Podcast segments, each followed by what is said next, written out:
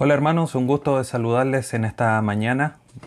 Agradecemos a Dios justamente haciendo ya una aplicación directa del tema que vamos a tratar hoy día, que se titula Un carácter agradecido. Entonces, como vamos a hablar de un carácter agradecido, le invito a que incline su rostro y vamos a agradecer a nuestro Dios justamente por esta oportunidad que nos da de, de vernos nuevamente. Padre bendito, te agradecemos Dios amado en esta hora por este día que tú nos concedes y por esta nueva oportunidad que nos da de poder estar frente a tu palabra para ser instruidos, redarguidos, para seguir siendo transformados en nuestro carácter, para poder llevar fruto y glorificar tu nombre. Dios amado, háblanos en esta mañana, transfórmanos a la luz de este mensaje para poder, Señor, seguir ese proceso tan maravilloso que tú has comenzado en nosotros y que culminarás hasta el día de Jesucristo. Te agradecemos por este tiempo a través de tu Hijo Jesús nuestro Salvador. Amén. Bien hermanos, como les comentaba, el título de la enseñanza del día de hoy es Un carácter agradecido. Y el texto central de nuestro estudio para esta ocasión está en Lucas, el Evangelio por Lucas, capítulo 17. Vamos a leer del versículo 11 al 19 una historia, no es una parábola, son hechos verídicos, de los diez leprosos. Una historia que es de alguna manera conocida y que relata aquí Lucas en el capítulo 17. Y dice el versículo 11 al 19 de la siguiente manera. Yendo Jesús a Jerusalén, pasaba entre Samaria y Galilea. Y al entrar en una aldea le salieron al encuentro diez hombres leprosos, los cuales se pararon de lejos y alzaron la voz diciendo, Jesús, Maestro, ten misericordia de nosotros. Cuando él los vio, les dijo, Id, mostraos a los sacerdotes. Y aconteció que mientras iban, fueron limpiados. Entonces uno de ellos, viendo que había sido sanado, volvió glorificando a Dios a gran voz, y se postró rostro en tierra a sus pies, dándole gracias. Y este era samaritano. Respondiendo Jesús, dijo, ¿no son diez los que fueron limpiados? ¿Y los nueve, dónde están? ¿No hubo quien volviese y diese gloria a Dios sino, sino este extranjero? Y le dijo, levántate, vete, tu fe te ha salvado. Hay una anécdota justamente de un hombre leproso que estaba en el hospital. Y en algún momento cuando estaba siendo atendido por eh, una enfermera, el hombre proclamó en voz alta, diciendo, Señor, te bendigo porque me permitiste ser un leproso. La enfermera que estaba al costado de él, extrañada, protestó por lo que estaba diciendo este hombre. Le dijo, pero ¿cómo puedes dar gracia a Dios por tal desgracia? A lo que el hombre le contestó, porque por ella vine al hospital de la misión y hallé a mi Salvador, y voy al cielo a vivir con el que tanto nos amó. Qué difícil sería en una situación así dar gracias con tan convicción, tan grande convicción como lo hizo este hombre ahí en el hospital. Doy gracias porque pude llegar al hospital y conocer a mi Salvador. La enfermedad más terrible o una de las enfermedades más terribles, como la lepra, que sacudió fuertemente en, algún momento la historia universal de nuestra humanidad, alejaba a las personas. Lo leemos también en, en el Antiguo Testamento, en Levítico, en números donde habían leyes para resguardar la sanidad física del pueblo al mantener alejado a estas personas, mantenerlos de alguna manera en cuarentena. Pero este hombre comprendía cómo Dios había obrado un gran favor a través de esta terrible enfermedad y agradece a Dios con estas palabras que a la enfermera por supuesto le parecieron muy extrañas. John MacArthur comenta con respecto a la gratitud o a la ingratitud y dice, la ingratitud es una de las actitudes más horribles que una persona pueda poseer, dice el pastor John MacArthur. Y lamentablemente, hermanos, la realidad de la ingratitud es que está arraigada en la condición humana caída. Es parte de la esencia. Romanos 1.21 nos da de alguna manera luces con respecto a esto, porque este pasaje dice, pues habiendo conocido a Dios, no le glorificaron como a Dios, ni le dieron gracias, sino que se envanecieron en su razonamiento y en su necio corazón fue entenebrecido. No glorificaron y no agradecieron. Ya vamos a ver más adelante que estos dos términos están muy íntimamente relacionados. Pero vemos cómo esta condición caída relatada aquí en Pablo en todo el capítulo 1 eh, y que realza versículos eh, más adelante donde habla que no hay quien busque a Dios, etc., nos muestra en esta realidad tan arraigada en el corazón de la humanidad no regenerada, que es el hecho de no ser agradecido o ser ingrato o tener ingratitud. Y es la realidad.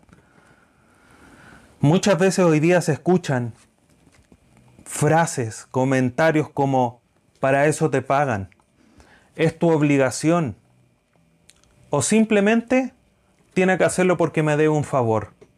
Y se omite el dar gracias. Obviamente no estamos quitando que la gente tiene que responder para las cosas que la han contratado, para las cosas que de alguna manera tiene que hacer porque es a lo que la han mandado a hacer, en eso no hay discusión alguna. Pero no, esa no es una razón de peso para que nosotros, solamente en el ámbito, digamos, de relaciones humanas, sea con quien sea, no seamos agradecidos. Ahora, si nosotros miramos desde la perspectiva de, que somos creyentes, que conocemos a Dios, que Él está transformando nuestro carácter, como lo hemos venido viendo desde el inicio de esta serie, Dios cuando nos hace nacer de nuevo comienza a transformar nuestro carácter. Como dice Pablo, de cierta manera es una realidad para nosotros, aunque hay muchas debilidades que debemos de cambiar. Pero Pablo dice en Gálatas 2.20, ya no vivo yo, sino que Cristo vive en mí. Y es una realidad que está en nosotros. El Espíritu Santo está morando en nosotros, nos está cambiando, nos está transformando.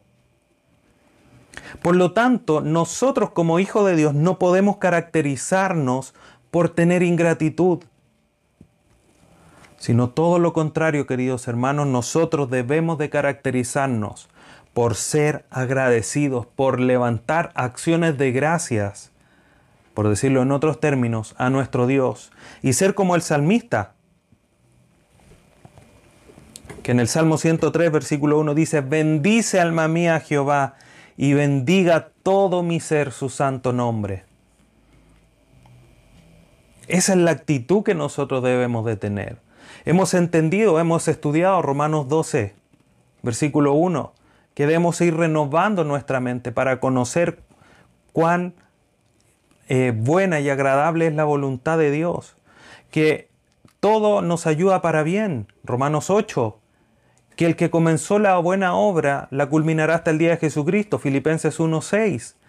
Y Él, este Dios maravilloso, soberano, todopoderoso, está actuando en nosotros para llevarnos a una mejor posición, a un mejor estado al transformar nuestro carácter, que es el tema que estamos estudiando a lo, largo de esta serie.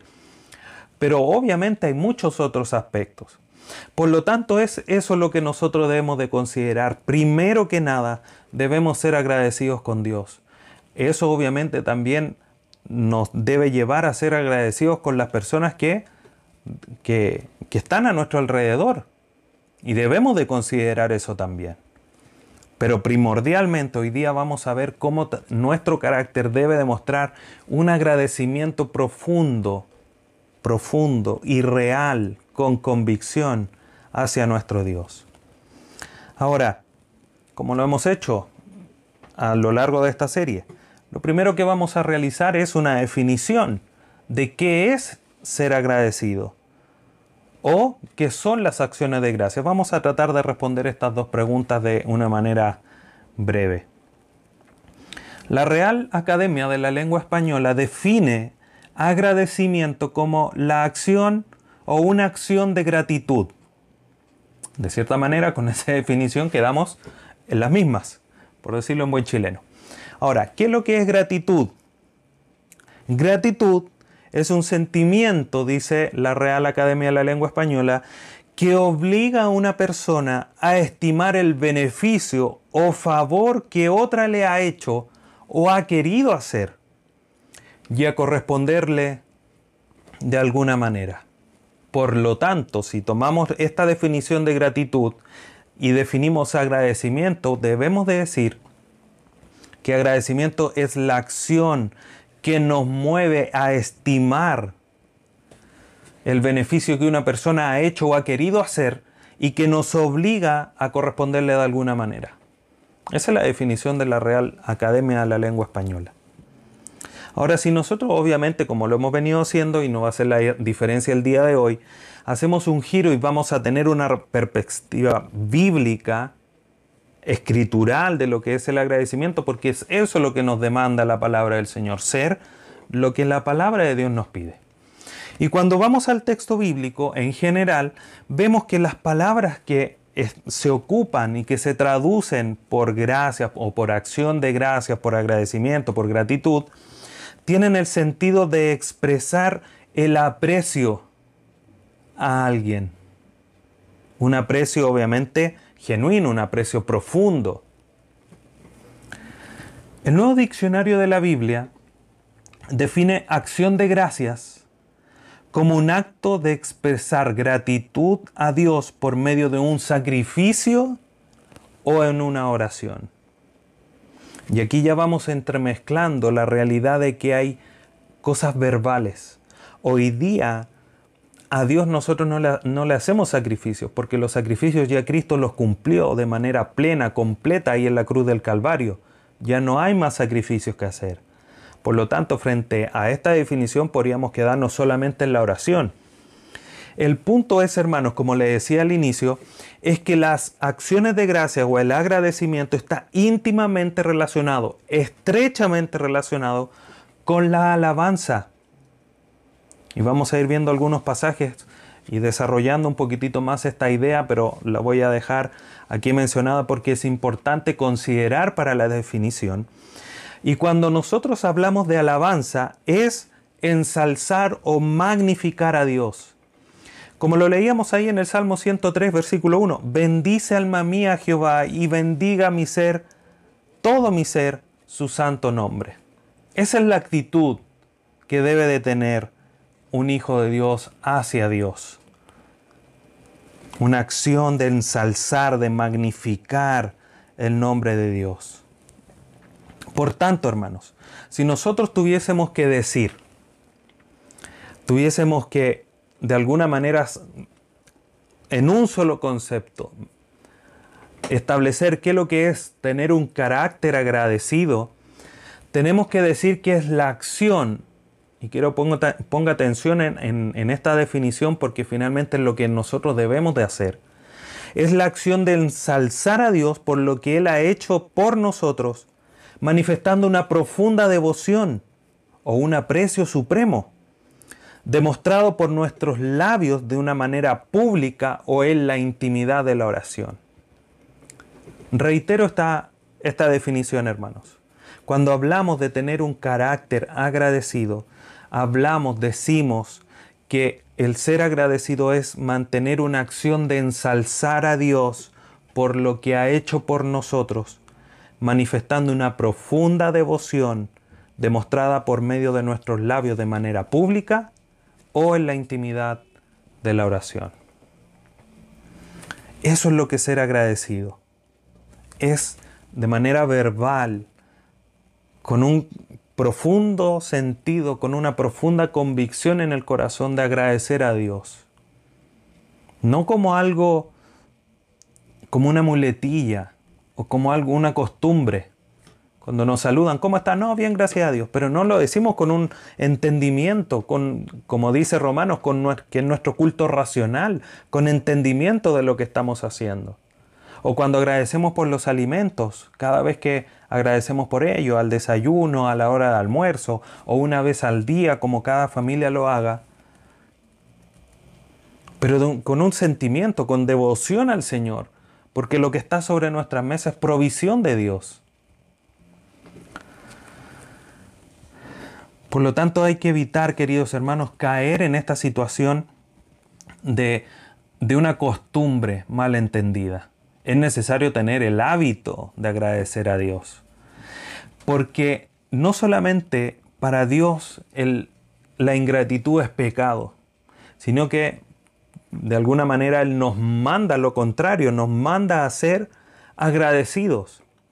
Y que un incrédulo, alguien que no crea en Dios, sea ingrato es algo que de alguna manera es esperable, lo vimos ahí en Romanos capítulo 1, pero también Pablo le dice en la segunda carta que le escribe a Timoteo, capítulo 3, dice, también debes saber esto, le dice Pablo a Timoteo, que en los postreros días vendrán tiempos peligrosos, porque habrá hombres amadores de sí mismo, avaros, vanagloriosos, soberbios, blasfemos, desobedientes a los padres, ingratos es parte del carácter de los hombres en los tiempos postreros, que van a ser ingratos, que no van a querer dar las gracias principalmente a Dios. Y esa es parte de la naturaleza caída que va de alguna manera manifestándose en aumento y de la cual nosotros tenemos que marcar una distancia muy grande porque nosotros hemos sido regenerados por el Espíritu Santo hemos sido hechos nuevos. Segunda de Corintios 5, 17, y aquí todas las cosas viejas pasaron, son todas hechas nuevas para los que están en Cristo Jesús. Por lo tanto, la ingratitud es una característica, es parte del carácter de la naturaleza caída que debemos extirpar de nuestro carácter. Si bien un incrédulo podría ser ingrato, un creyente ingrato no es algo normal, hermanos, por ningún motivo. Y no solamente no es normal, sino que tampoco es bueno, porque Dios nos manda, hay un mandato solemne de parte de Dios a que debamos o que seamos agradecidos.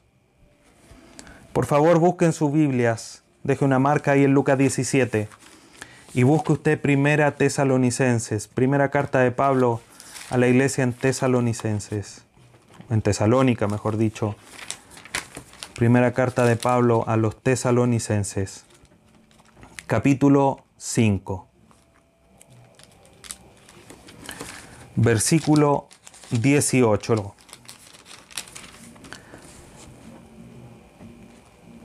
Primera carta de Tesalonicenses, a los Tesalonicenses, capítulo 5, versículo 18. Generalmente, queridos hermanos, antes de leer este versículo, muchos de nosotros nos preguntamos, ¿cuál será la voluntad de Dios para mi vida? Bueno, déjame decirte, querido hermano, que aquí en este pasaje tienes una clara indicación de la voluntad de Dios para tu vida. Entonces no, no empecemos a buscar razones de, oh, ¿qué quiera el Señor? Que, que sea un gran ingeniero, que sea el, el gerente de alguna empresa, el director de algún hospital, eh, o cualquier otra situación. Si lo que está aquí en la escritura primero no lo cumplimos. ¿Qué nos dice Dios por medio de este escrito de Pablo a la iglesia en Tesalónica? Dice, dad gracias en todo. Porque esta es la voluntad de Dios para con vosotros en Cristo Jesús. Como decimos, más claro que echarle agua. Dad gracias en todo, porque esta es la voluntad de Dios en Cristo Jesús.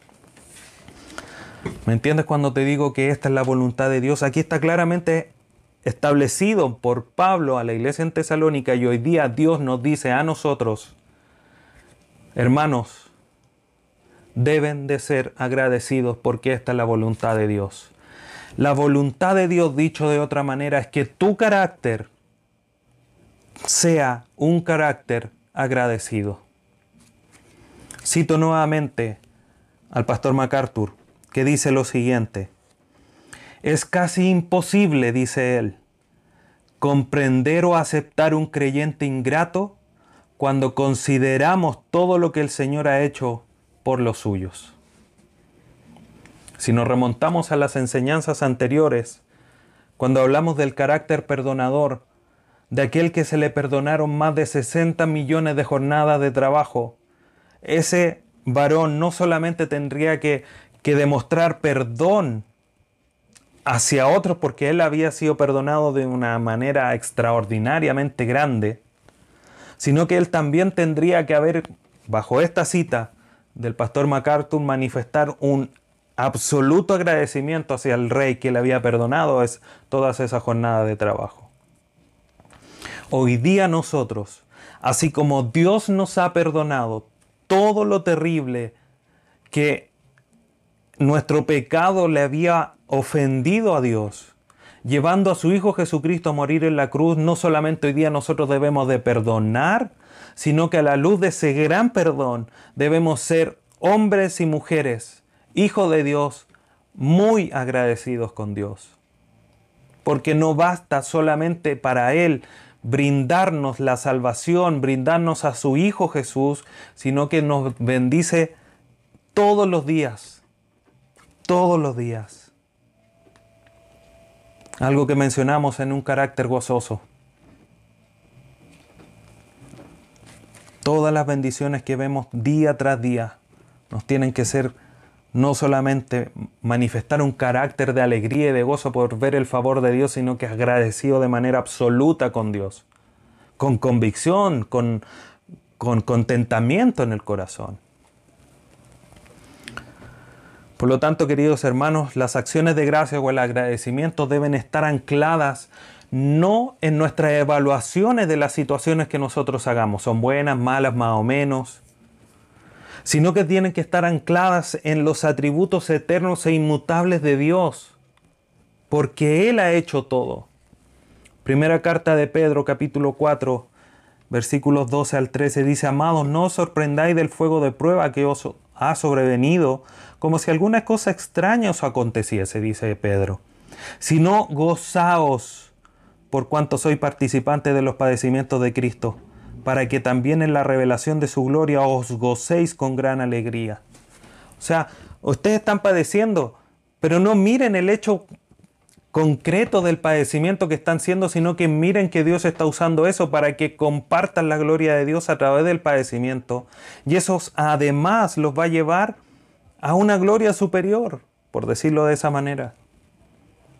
Entonces nuestro, nuestro gozo, nuestro, eh, eh, nuestro carácter de, de ser agradecidos sobrepasa cualquier situación que nosotros estemos pasando y que a nuestros ojos sea buena, mala, más o menos, como queramos ponerlo, queridos hermanos.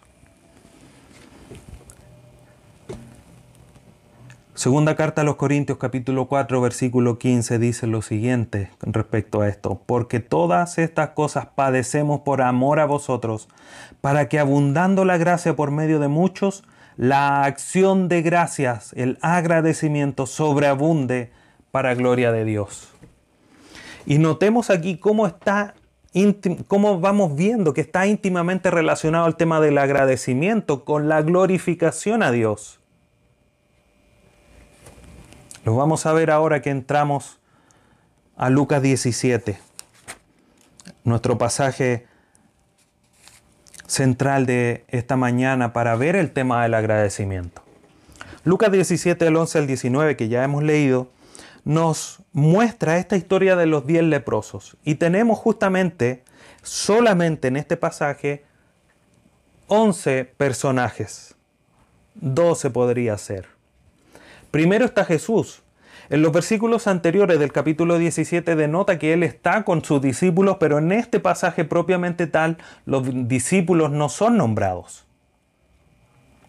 Por lo tanto está Jesús. Jesús iba camino a Jerusalén, pasando por una región, en particular como lo nombra el versículo 11, entre Samaria y Galilea. Por lo tanto, iban a haber judíos y iban a haber samaritanos, sea, por justamente la mitad de, esas, de, de ambas regiones. Cuando Jesús iba por ahí, se encuentra con los otros diez personajes que eran leprosos. Y el otro personaje que es nombrado al menos es el sumo sacerdote o los sacerdotes. Y estos diez leprosos, vamos a dejar los sacerdotes porque son solamente nombrados, no vuelven a aparecer en la historia. Estos diez leprosos, queridos hermanos, conocen muy bien la ley. Ellos estaban aparte en una aldea y sabían que no se podían acercar a las personas. Salen al encuentro del Señor Jesús, versículo 12, y al entrar en una aldea le salieron al encuentro diez hombres leprosos, pero no se acercaron, sino que con los cuales se pararon de lejos porque sabían que no se podían acercar. Era parte de la ley, ahí Levítico, Números, nos relata cómo es que eh, Dios, Jehová, había puesto esta ley para que los judíos cumpliesen y de alguna manera no solamente mostrar santidad, la santidad importante de Dios, sino que por una cosa de cuidado de la salud de las personas. Por lo tanto, le saludan de lejos. Ahora, ¿qué acciones hacen estos personajes entre Jesús y los leprosos? Jesús, perdón, los leprosos le gritaron porque obviamente no se podían acercar, no le podían hablar en voz baja, no iban a escuchar. Entonces estos leprosos le gritan, versículo 13, y alzaron la voz, dice el versículo 13, diciendo, Jesús, Maestro, ten misericordia de nosotros. Reconocieron a Jesús como el Maestro, como el Mesías, como aquel que hacía milagros, que hacía que los cojos se levantasen, que los mancos tuviesen obviamente nuevamente su, motricidad en ambas manos, etcétera, etcétera. Y ellos reconocen al Señor Jesús y manifiestan fe. Ya vamos a ver por qué. ¿Cuál es la acción de Jesús? Cuando Él los vio, lo más probable es que él iba caminando, no nos da detalles el, texto, pero cuando Jesús va caminando, de repente siente que le dicen, Jesús, Maestro, ten misericordia de nosotros. Jesús se da vuelta, los mira, entiende que están leprosos, con sus, que se han vestido manchados, con su piel marcada por la enfermedad. Jesús los vio. Y cuando los vio, versículo 14, les dijo, id, mostraos a los sacerdotes. Jesucristo claramente también tenía muy presente cómo debían hacerse las cosas para que estos hombres fuesen manifestados, fuesen declarados sanos, limpios de toda enfermedad. Y los manda a hablar con el sacerdote, que es justamente lo que la ley demandaba, como lo relata ahí como he dicho anteriormente, el libro de números y el libro de Levítico. ¿Cuáles fueron las respuestas de estos hombres? Y aconteció, versículo 14, y aconteció que mientras iban, fueron limpiados. Estos hombres tenían muchas cosas en común. Obviamente los diez estaban leprosos. Los diez tenían claridad de la ley, de que, cómo tenían que mantenerse alejados del resto de la población. Ellos tenían claridad que Jesús era el único que los podía sanar. Por eso le gritaron, todos le gritaron. El texto nos dice que cuando lo vieron le gritaron todos ellos. No excluye a ninguno. Cuando Jesús les dice id y presentarse al sacerdote, ellos demuestran fe. ¿Por qué? Porque dice que fueron. El maestro les dijo, vayan y preséntense. Ellos sabían que el presentarse delante del sacerdote era la muestra de que ellos iban a ser sanados, de que el sacerdote iba a decir, ustedes están limpios. Quizás llevaban mucho tiempo en esa condición. Y por esos raudos y veloces van a donde el sacerdote. Tenían fe en el Señor Jesús y en el momento que ellos demostraron esa fe y iban camino al sacerdote, ellos fueron sanados. Vieron el milagro portentoso de las palabras de nuestro Señor Jesús. Pero a pesar de que tenían todas estas similitudes, hay una diferencia que marca mucho la diferencia. Versículo 15. Entonces, uno, ya podríamos recalcar, remarcar esa palabra, uno de ellos, viendo que había sido sanado, volvió. Todos tenían la misma fe, todos tenían el mismo conocimiento de la ley, todos tenían seguridad que Jesucristo lo iba a sanar, sí. Pero uno, solo uno, marcó la diferencia y en el momento que se vio sano, volvió al Señor Jesús.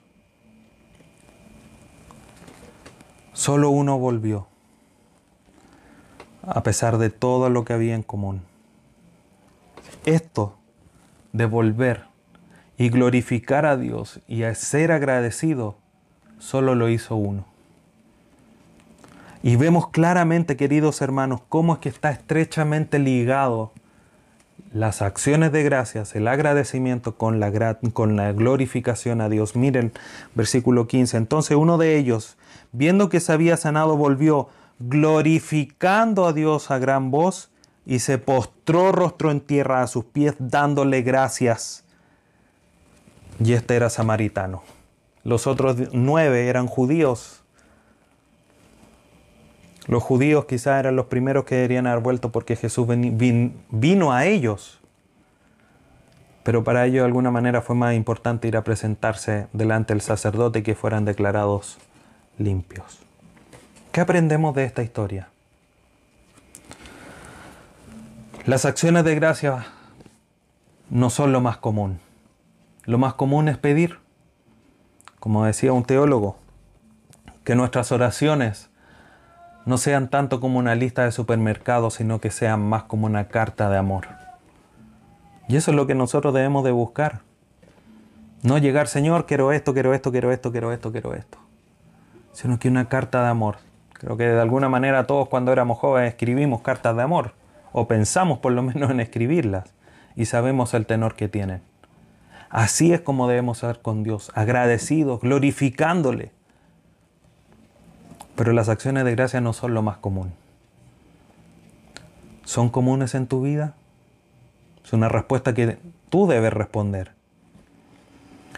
Como decía recién y he recalcado desde el inicio, las acciones de gracia van acompañadas de dar glorias a Dios. Lo vemos en el pasaje daba glorias a Dios a, gran voz, alababa a Dios y le daba gracias. Esa es la manera de ser agradecidos, queridos hermanos.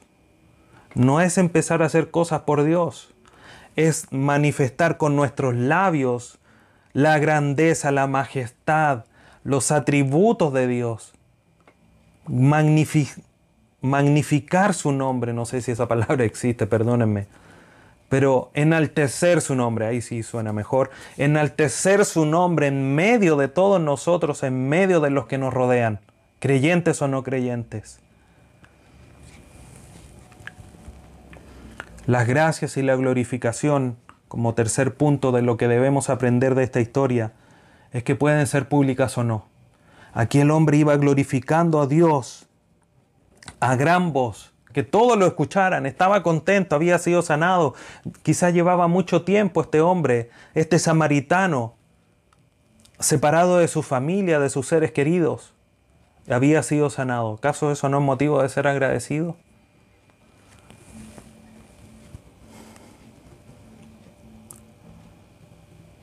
Cuatro, las gracias son siempre dirigidas a Dios.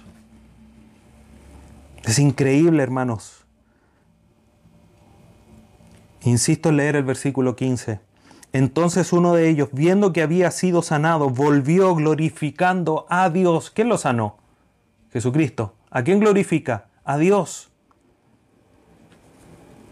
A gran voz y se postró rostro en tierra, dándole gracias, y este era samaritano. Pero además, lo que realza, queridos hermanos, mire lo que dice el Señor Jesucristo en el versículo 18. ¿No hubo quien volviese y diese gloria a Dios sino este extranjero? Bueno, ¿quién había sanado? Jesucristo. ¿A quién deben dar la gloria? A Dios. Eso no quiere decir que no podamos glorificar a Dios. Jesucristo es digno de toda honra y gloria, al igual que Dios. Pero vemos la acción aquí, como el mismo Jesucristo dicen glorifiquen a Dios. No, y los otros nueve no pudieron venir a glorificar a Dios. Es como que Jesucristo hiciese esa otra pregunta, ¿no? Pero nuestras gracias tienen que ir dirigidas a Dios, nuestra glorificación a Dios. Y obviamente, queridos hermanos, aquí no, no puedo dejar aparte de, de que podemos expresar la gloria a nuestro Señor Jesús por todo lo que ha hecho, sobre todo en la obra de salvación al morir en la cruz del Calvario. Otra eh, punto número 5 de qué es lo que debemos aprender. Las gracias a la luz de este pasaje vemos que no son algo primordial en nuestra vida. Se nos olvida. El pasaje no dice dónde fueron los otros, o sea, fueron donde el sacerdote, pero no sabemos qué pasó. ¿Por qué solo uno volvió? ¿Por qué los otros no? ¿Se olvidaron? Y podríamos pensar lo que es así. Quizás lo que nos suceda a nosotros. De cuando algo, alguien hace algo a favor de nosotros, estamos tan agradecidos, pero como pasa algo y, no sé, nos prestaron dinero para ir a pagar una deuda, no queremos que nos cobren más intereses, vamos a pagar la deuda primero y después se nos olvidan dar la gracia a quien nos prestó el dinero. Por ejemplo. Pero ahí hay algo que nosotros debemos de evaluar. ¿Por qué no es primordial el ser agradecido? Recuerdo, hermanos, siempre diciendo una frase, no sé si lo dijo algún pastor, algún teólogo, o fue un comentario ahí en redes sociales. Así que Jesucristo tenga la última palabra, pero no la última, de que seas al último a quien le pregunte, sino que al primero y la última.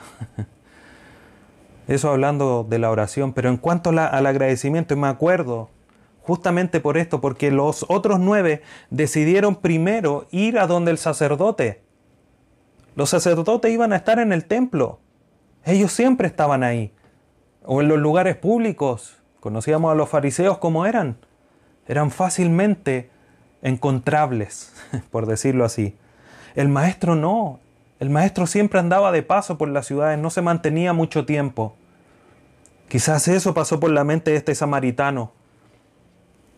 Dijo, primero voy a agradecerle, después me presento ante el sacerdote para que me declare, primero voy a agradecer por este gran milagro de sanar mi piel. ¿Cuánto más en nosotros tiene que ser primordial el dar la gloria a Dios?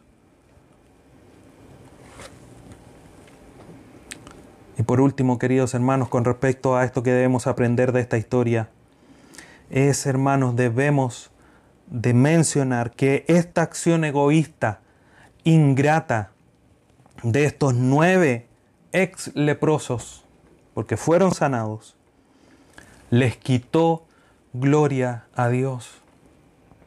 Dios no dejó de ser Dios y Dios no dejó de tener gloria en sí mismo porque estos nueve no le agradecieron ni lo glorificaron.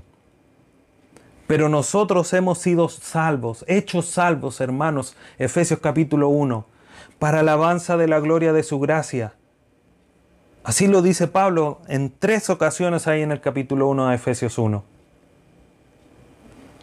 Y cuando tú no eres agradecido de lo que Dios te da, no estás cumpliendo con ese propósito. Le estás quitando gloria a Dios. Y eso sí que sin lugar a duda es un pecado terrible. Porque es uno de los principales motivos para los cuales nosotros hemos sido hechos salvos, para glorificar a Dios. No seamos como estos nueve leprosos. Ahora, queridos hermanos, quiero mencionarte dos cosas importantes. Primero, de una manera muy superficial, muy rápida, mencionarte algunas razones de por qué debemos dar gracias. Y te quiero invitar antes de manifestarte eh, estos puntos que quiero hacerte para que tú puedas meditar y evaluar tu vida. Quiero invitar que hagas, que hagas un ejercicio, no ahora, lo puedes hacer más tarde. Toma un cuaderno, toma un lápiz, pon un reloj en tu celular de, muñeca, el reloj de, de la muralla, un minuto, dos minutos máximo, y anota, haz una lista. Primero, de todas tus necesidades que tú le pedirías a Dios. Y después de un minuto, el, minuto siguiente, una lista de todas las cosas por las cuales agradecemos. Haz la prueba, hermano.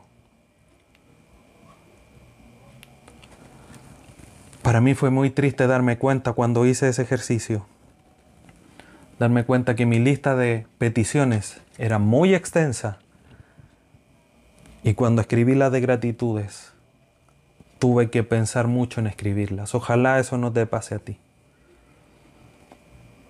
Ojalá eso no te pase, hermano, y podamos reconocer a, a Dios en todos nuestros caminos. ¿Por qué debemos de dar gracias? Debemos de dar gracias por la gracia que Él nos da. Primera carta a los Corintios capítulo 1 versículo 4. Voy a ir rápido en esta sección, hermanos. Ustedes saben que después los apuntes los pueden ver en la página o pueden ver el video nuevamente para anotar. Por la gracia que nos es dada. Primera carta a los Corintios 1.4. Gracias doy a mi, a mi Dios siempre por, por, por vosotros, dice Pablo, por la gracia de Dios que os fue dada en Cristo Jesús. Ahí tienes un motivo para dar gracias. Segundo, por vuestra fe Romanos capítulo 1, versículo 8, primeramente doy gracias a mi Dios mediante Jesucristo con respecto a todos vosotros de que vuestra fe se divulga por todo el mundo. Por el recibimiento de la palabra. Primera carta a los tesalonicenses 2.13. Por lo cual también nosotros sin cesar, dice Pablo, damos gracias a Dios de que cuando recibisteis la palabra de Dios que oísteis de nosotros, la recibisteis no como palabra de hombres, sino según es en verdad la palabra de Dios. Tú estás recibiendo la palabra de Dios en esta mañana. ¿Está tu corazón agradecido profundamente por Dios por lo que estás recibiendo?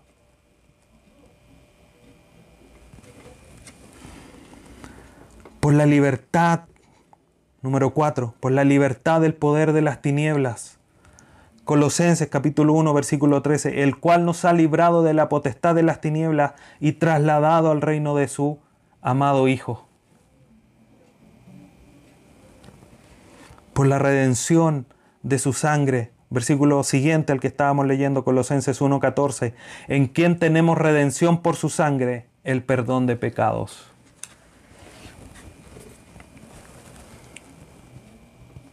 Número 6. Por la libertad del yugo de pecado. Romanos 6, 17. Pero gracias a Dios que aunque erais esclavo del pecado, habéis obedecido de corazón aquella forma de doctrina a la cual fuisteis entregados y libertados del pecado, viniste a ser siervo de justicia, de la justicia. Hermanos, ¿te das cuenta de las cosas por las que tenemos que ser agradecidos? Todas cosas eternas que no van a perecer el día de mañana. No cosas que vamos a alimentar y después van a ir al excusado. Son cosas eternas. Gracia, fe, el recibimiento de la palabra, liberado de las tinieblas, el perdón de pecados, libertad del yugo de pecado realidades que desde el día que tú naciste de nuevo se hacen realidad cada mañana que tú despiertas. No porque se cancelen cuando duermes, sino que porque son, tú abres tus ojos y eres libre de pecado por la acción de Dios en tu vida. Número 7. Por la comunión en el Evangelio.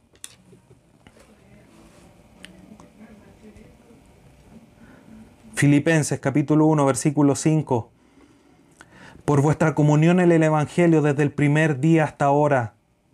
Y esto obviamente parte del versículo 3 donde dice, doy gracias a mi Dios siempre.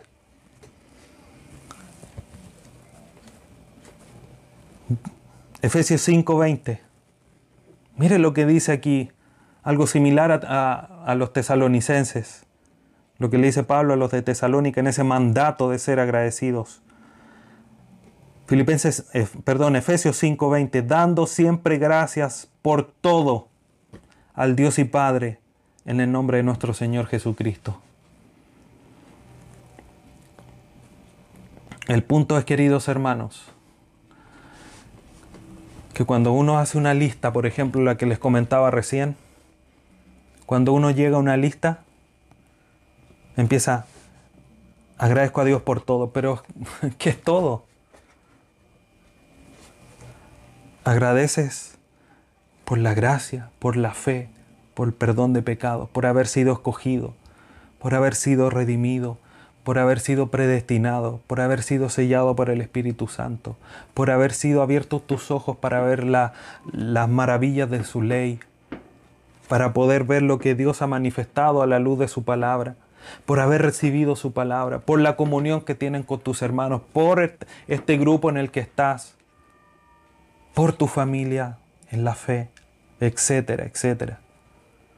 Nos quedamos en agradecer a Dios en todo.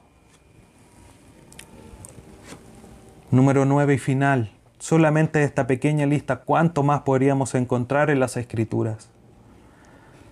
Primera carta a Timoteo capítulo 2 versículo 1. Exhorto ante todo a que se hagan rogativas, oraciones, peticiones y acciones de gracias por todos los hombres. Todos los hombres. Agradeces por el presidente, por los diputados, por tu alcalde, por el policía, por el carabinero que resguarda tu, tu sector, etcétera, etcétera. Tanto por qué dar gracias, hermano. Quiero ya ir acercándome al final y responder esta siguiente pregunta que creo que te puede ser muy útil en esta mañana. ¿Qué puede impedir mi gratitud? ¿O qué puede impedir nuestra gratitud?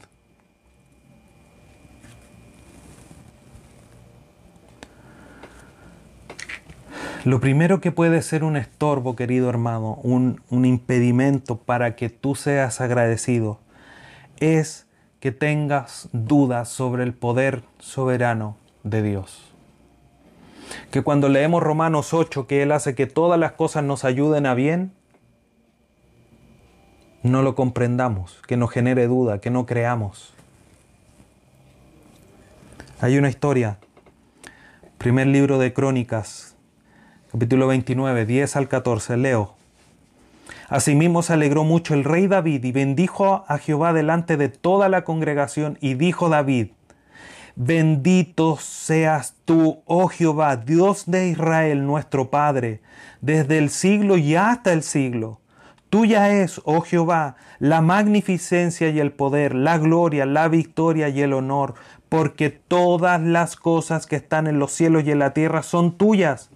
Tuyo, oh Jehová, es el reino, y tú eres excelso sobre todos.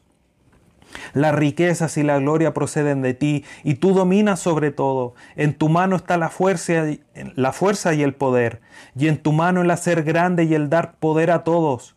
Ahora pues, Dios nuestro, nosotros alabamos y loamos tu glorioso nombre, porque ¿quién soy yo ¿Y quién es mi pueblo para que pudiésemos ofrecer voluntariamente cosas semejantes? Pues todo es tuyo, y de lo recibido de tu mano te damos. Hermosas palabras de David, reconociendo el poderío y cada uno de estos atributos de parte de Dios, entendiendo que lo que él tenía venía todo de Dios y que de eso le daba al Señor tus ofrendas, lo que le das a algún hermano, es lo que Dios te ha provisto, no es algo tuyo. Y si puedes dar, tienes que ser agradecido porque Dios te lo permite. Y si no puedes dar, ser agradecido porque por alguna razón Dios no te lo ha permitido. Porque todas las cosas nos ayudan para bien. Otra razón de por qué a lo mejor hay un impedimento para agradecer es porque hay egoísmo y mundanalidad. porque queremos todo para nosotros. Porque no hay una mirada espiritual de la situación y no hay, esto no se trata que andemos espiritualizando todo. Se trata de que debemos de mirar las cosas con un lente espiritual a través de las escrituras, pensando conforme a las escrituras, discerniendo todo conforme a las escrituras. Y no con egoísmo, no mirándonos el ombligo todo el rato. Yo, yo, yo. Es Dios.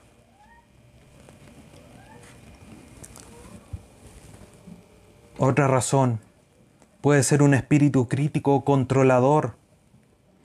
Santiago 4, 13 al 16 dice, vamos ahora los que decís hoy y mañana iremos a tal ciudad y estaremos allá un año y traficaremos y ganaremos cuando no sabéis lo que será mañana. Porque, ¿qué es vuestra vida? Ciertamente es neblina que se aparece por un poco de tiempo y luego se desvanece. En lugar de lo cual deberíais decir, si el Señor quiere, viviremos y haremos esto o aquello. Pero ahora os jactáis en vuestra soberbia. Toda jactancia semejante es mala. Queremos controlarlo todo. Mañana voy a hacer esto, no lo podemos hacer y nos ofuscamos nos, ponemos egocéntricos, nos ponemos controladores. Y en vez de decir gracias Señor porque me cerraste la puerta a hacer eso que iba a hacer.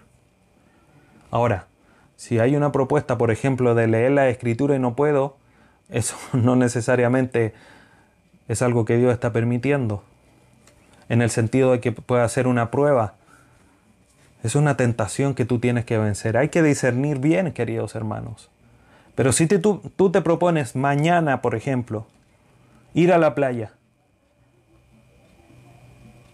y quieres ir a la playa y vas a salir y se echó a perder tu vehículo.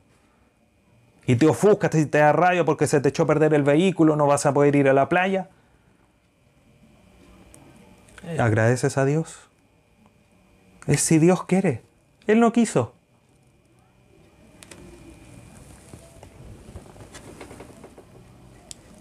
Hebreos 12.1, para la siguiente razón de por qué puede haber un impedimento para ser agradecidos.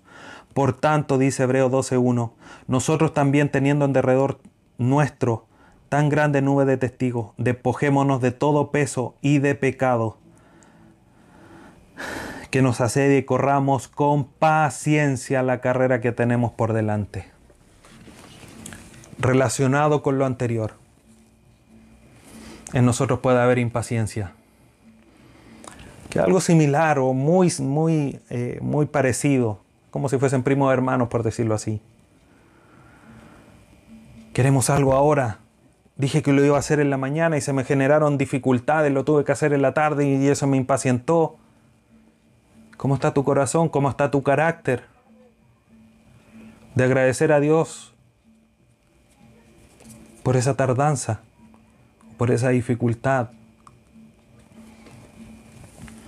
el mismo Hebreo 12:15 para quizás una última razón de por qué puede haber un impedimento para ser agradecido. Hebreo 12:15.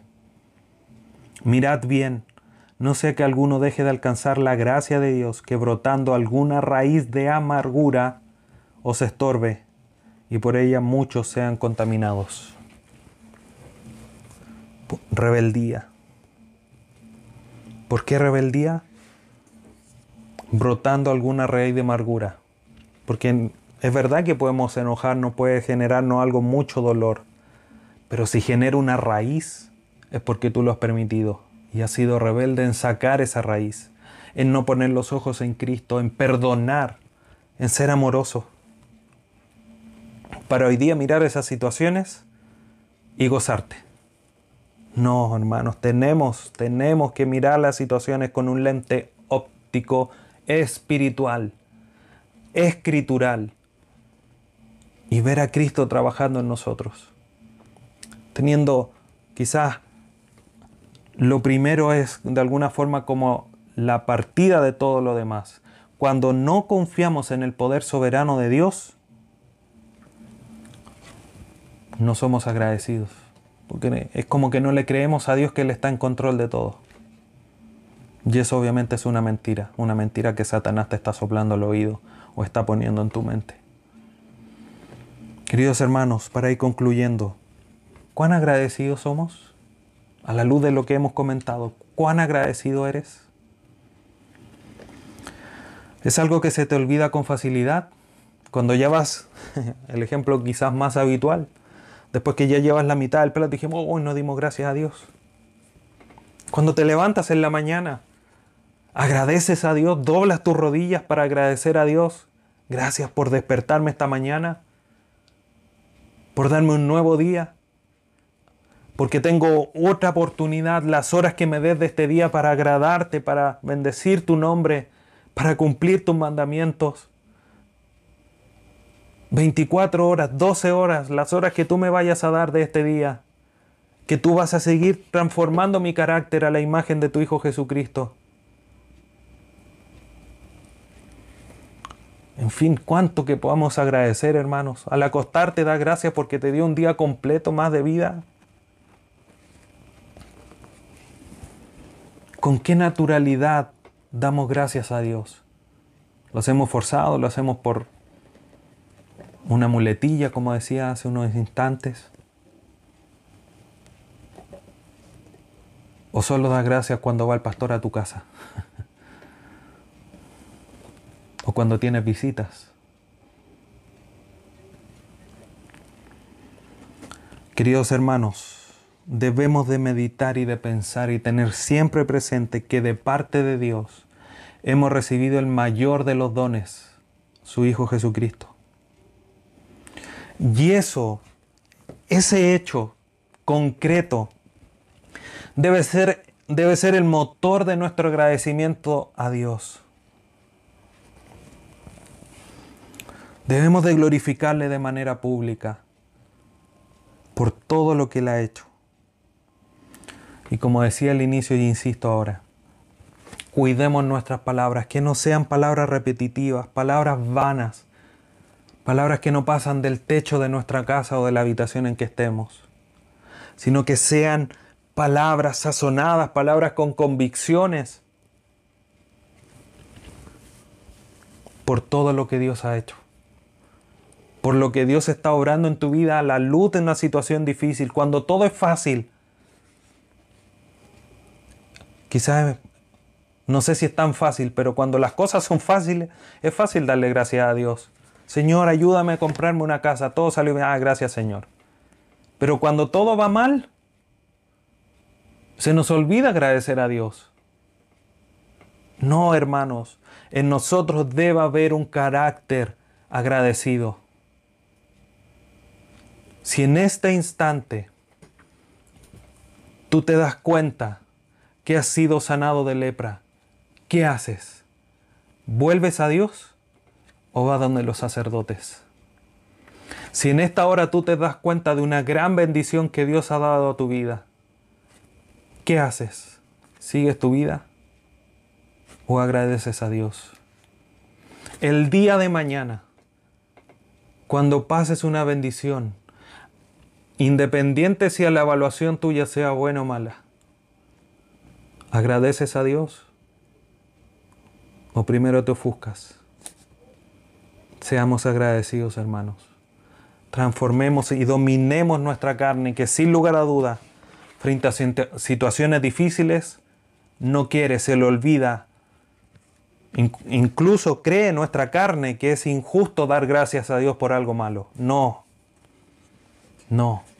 Seamos como José, a pesar de que sus hermanos lo vendieron, él agradeció a Dios, porque a pesar de que ellos pensaron ser, ser, mm, hacerle mal a él, Dios lo tornó en bien para el beneficio de muchos. En eso debemos de considerar, en ese poder de Dios en nosotros. Seamos agradecidos, porque esa es la voluntad de Dios con nosotros a través de Cristo Jesús. Oremos. Padre eterno, te agradecemos en esta mañana. Y queremos agradecerte, Dios bendito, dando a hacerlo de una convicción profunda en nuestro corazón por todos tus beneficios. Quizás con pesar en nuestro corazón por no podernos juntar presencialmente. Pero Señor, nos has provisto de todos estos medios para no detener nuestra enseñanza, para no detener poder estar delante de tu palabra. Gracias Dios amado porque nos permites ocupar toda esta tecnología que se ha desarrollado para el beneficio de nosotros.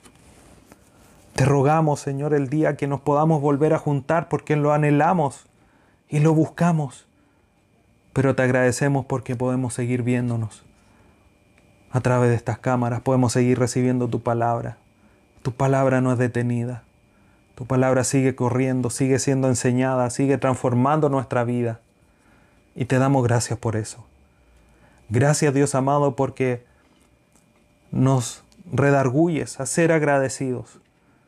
Y quizás en, nuestra evaluación salen puntos muy bajos. Señor, pero vamos a ti agradecidos porque tú nos perdonas, nos enseñas. Ayúdanos a, a no ser gravosos contigo por porque nos enseñas una vez más, sino que de ahora en adelante que nuestro carácter sea transformado a la luz de tu palabra y podamos glorificar tu nombre, alabar tu nombre y agradecerte por cada una de tus bondades hacia nuestra vida. Te bendecimos en esta hora, Dios amado, por todos tus beneficios. Te bendice nuestra alma. Como dice el salmista, bendice alma mía Jehová y no olvides ninguno de sus beneficios todo, Padre Santo, a través de tu Hijo Jesús. Amén.